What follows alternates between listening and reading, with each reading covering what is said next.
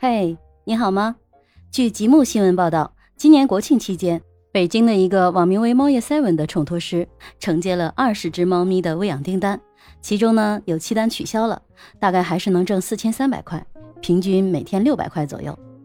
从智联招聘发布的 Z 时代职场现状与趋势调研报告可以看到，对于新兴时代的青年人来说，就业已经不再拘泥于传统行业。零零后向往的职业变得奇奇怪怪又可可爱爱。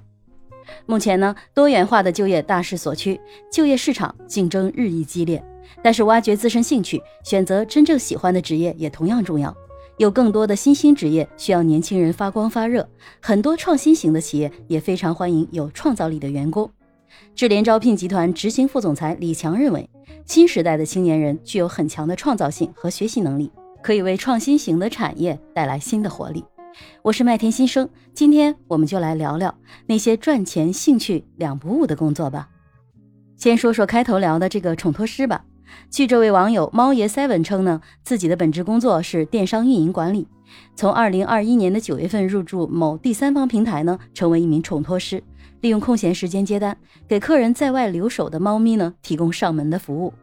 他表示，接单最多的是今年的春节。一共接了三十单，收入有将近八千块钱。那么在这期间呢，他每次上门服务的时间都不低于半个小时，路程远，节假日呢收费就要更高一些。上门服务呢，主要就是给猫咪喂食、换水、清洁餐具、更换猫砂和陪玩。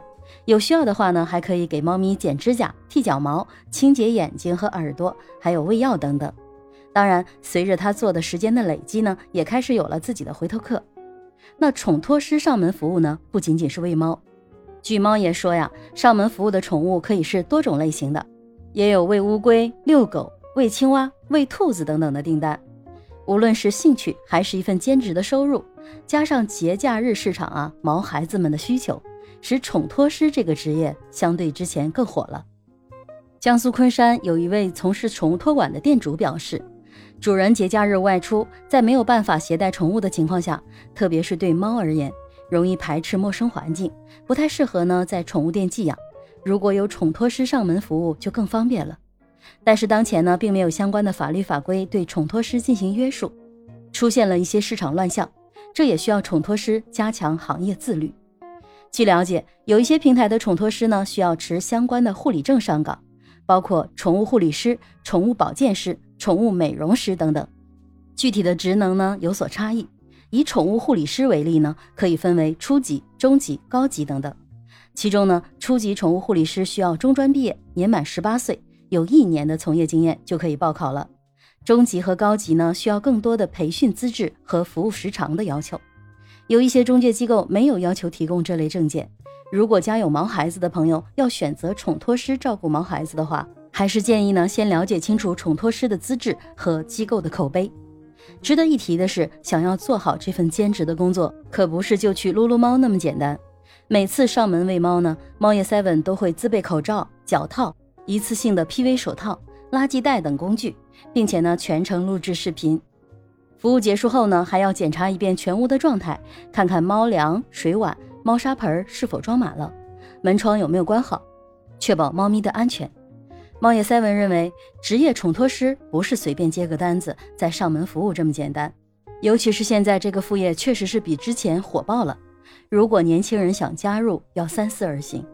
一名被客户信赖的宠托师需要足够的经验、耐心和细心，要对猫咪真正的有爱，更需要自律。那新型职业呢，也不仅仅是宠托师一个。从智联招聘发布的 Z 时代职场现状与趋势调研报告可以看到，新时代职场人向往从事的新兴职业包括排名前三的视频博主占比百分之十九，电商主播百分之十三点八，菜品体验官百分之十二点六。除此之外，比较受新生代职场人士欢迎的还有比如奶茶代喝员、自律监督师、游戏代练员、机器人训练员、潮玩设计师。国风设计师、大码服装模特、剧本杀编剧、桌游主持人、宠物入殓师、奢侈品改造师等。这个数据呢，也是来自于智联招聘二零二一 Z 时代职场现状与趋势数据统计分析。无论什么样的新兴职业，作为爱好之余，利用闲暇的时间呢挣外快的兼职可以考虑。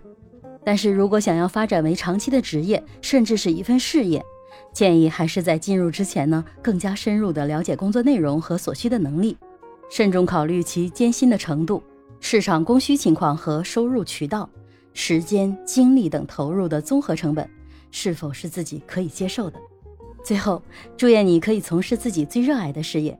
热爱赚钱两不误，我是麦田新生，关注我，收听更多的成长话题吧。